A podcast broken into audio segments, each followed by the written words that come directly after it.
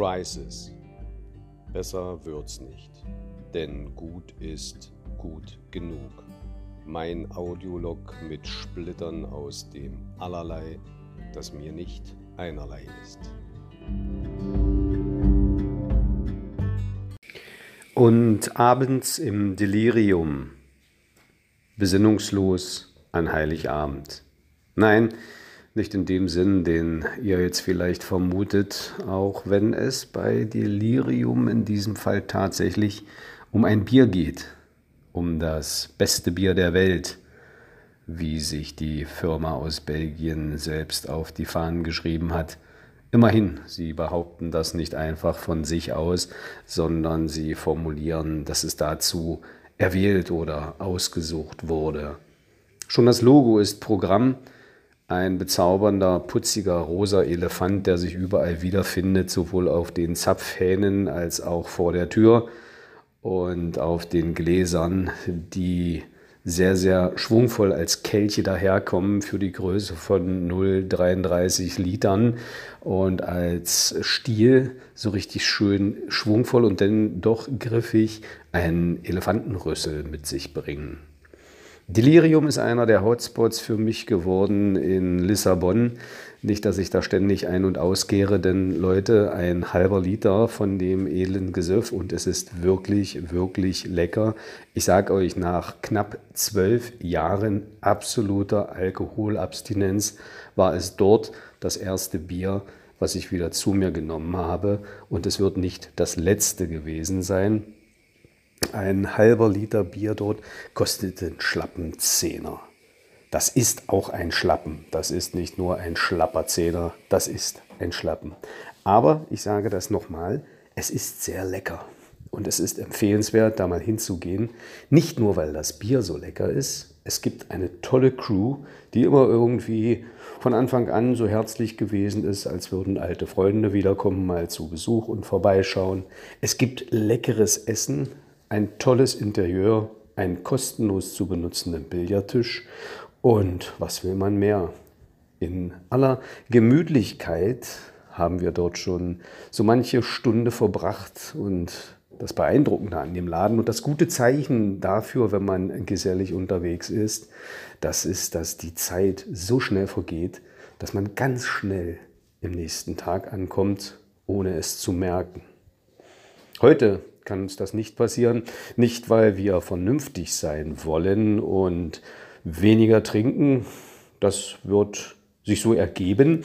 Wir wollen aber nicht vernünftig sein, weil Heiligabend ist und weil wir irgendwelchen Traditionen folgen, sondern, und das sei ihnen gegönnt, die Crew macht um 21 Uhr zu, um dann selbst in einen kurzen, freien Weihnachtstag morgen zu gehen.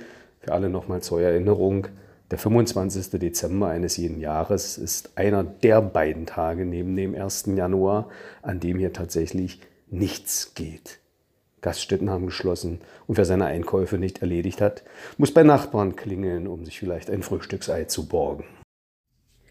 Natürlich ist es anders als früher, aber die Zeiten, die Zeiten ändern sich nicht. Zeit bleibt sich immer gleich. Immer das gleiche Konzept von Sekunden, Minuten, Stunden bis hin zu Jahren und Jahrzehnten. Abläufe eingepresst in die Messung, die wir mit der Uhr erfunden haben, wir Menschen, um uns selbst anzutreiben. Was würden wir machen ohne Uhren? Es gäbe keine Termine. Wie schrecklich für manche. Auch, vielleicht auch gerade in der Weihnachtszeit. Aber das ist nicht das Thema. Was sich da verschoben hat, ist eine Wertung und Wertschätzung. Darüber wollte ich aber eigentlich auch gar nichts sagen, sondern darüber, wie die Dinge einem Wandel unterliegen, der irgendwie aber normal ist. Und immer wieder nehmen wir das voll Erstaunen wahr und sagen, damals war alles anders oder früher war alles besser. Nun, dann gibt es eine ganz einfache Methode, wenn das stimmen sollte, damit das, was wir jetzt erleben, besser sein wird. Abwarten. Einfach abwarten, weil es wird nicht lange dauern, dann ist das, was jetzt ist, das, was früher war und damit war es dann auch alles besser. Oder? Eine krude Logik, ich weiß, und dennoch überlege ich, ist es besser, ist es schlechter? Es ist einfach, wie es ist. Damals, da war ich dort, wo noch Schnee war, aber auch dort ist jetzt kein Schnee um diese Zeit. Er kommt selten. Selten um diese Zeit und dabei erinnere ich mich doch so gut daran, wie wir damals immer mit dem Schlitten unterwegs gewesen sind, Heiligabend, die gleichen Abläufe Jahr für Jahr. Ich habe da keine Filme mehr komplett im Kopf, wie das alles abgelaufen ist. Ich sehe einzelne Bilder und setze die in meiner Erinnerung zu einem Mosaik zusammen, zu einem bunt geschüttelten Kaleidoskop, und ich bin mir nicht einmal mehr sicher, ob das alles eigene Erinnerungen sind oder als solche übernommene Erzählungen von den Altvorderinnen. Jedenfalls kann ich das Knirschen des Schnees unter den Schlittenkufen noch hören. Mein Vater, wie er mit gebeugtem Rücken das Ding hinter sich herzog, ich dick eingemummelt darauf, meine älteren Geschwister um uns herum. Ja, da gab es diesen Spaziergang, der obligat gewesen ist, immer dann, wenn in der guten Stube im Wohnzimmer der Weihnachtsbaum geschmückt gewesen war. Dann durfte niemand mehr rein. Es wurde abgeschlossen, Muttern war in der Küche, bereitete das Essen für den Abend vor und wir machten eben einen Spaziergang, um uns vor der großen Bescherung noch einmal abzukühlen. 18 Uhr war Stichzeit. Dann wurde die Tür geöffnet und unter dem Weihnachtsbaum lagen die Dinge, mit denen wir bedacht worden waren. Ja, so war das damals. Und heute? 18 Uhr ist Stichzeit. 18 Uhr wird man sich treffen im Delirium.